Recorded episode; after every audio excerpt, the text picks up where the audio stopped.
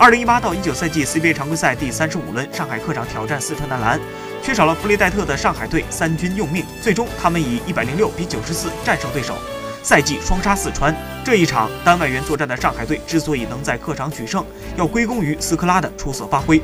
全场三十九岁的钻石苦拼四十五分钟，三十二投十四中，得到三十六分，十五个篮板。很好的填补了弗雷戴特缺阵的空缺。之前曾传闻上海队要签下新外援顶替斯科拉，但最终被证明是子虚乌有。而主帅李秋平也力挺斯科拉。如今斯科拉用表现回馈了李秋平的信任。而作为一个三十九岁的老妖，斯科拉让年轻的四川队领教了什么是姜还是老的辣。